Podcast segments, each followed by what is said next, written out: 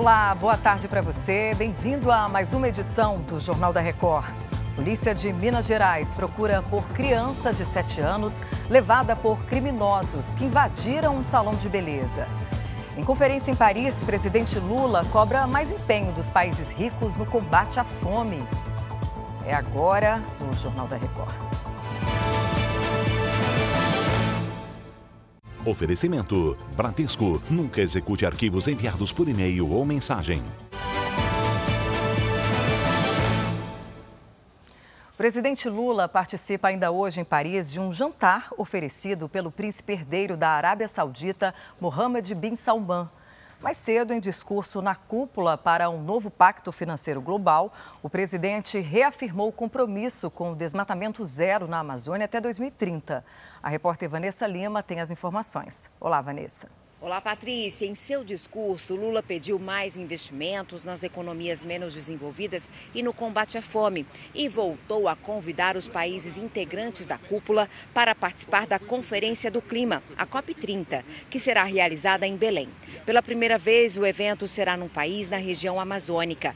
Várias lideranças políticas participaram da cúpula, que teve o presidente francês Emmanuel Macron como anfitrião.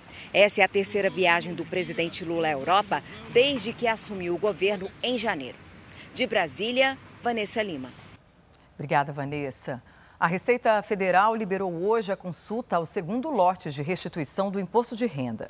Quem fez a declaração pré-preenchida e optou pelo reembolso por meio do PIX tem mais chances de receber a restituição já neste lote, que inclui ainda restituições residuais de anos anteriores. Os pagamentos serão feitos a partir de 30 de junho. Tem prioridade idosos acima de 60 anos, professores ou portadores de algum tipo de deficiência. Mais de 5 milhões e 100 mil contribuintes serão contemplados. O valor total deste lote é de 7 bilhões e meio de reais. A polícia de Minas Gerais procura por uma criança de 7 anos desaparecida desde o começo da semana. A repórter Maiara Fouco tem os detalhes. Boa tarde, Maiara. Olá, a mãe dela e uma cabeleireira foram mortas por criminosos que invadiram um salão de beleza. O corpo da cabeleireira Raquel de Brito, de 32 anos, foi encontrado nesta madrugada dentro de um carro numa rodovia na região metropolitana aqui de Belo Horizonte. Ela estava desaparecida desde quarta-feira, quando o salão foi invadido e uma cliente de 29 anos foi executada.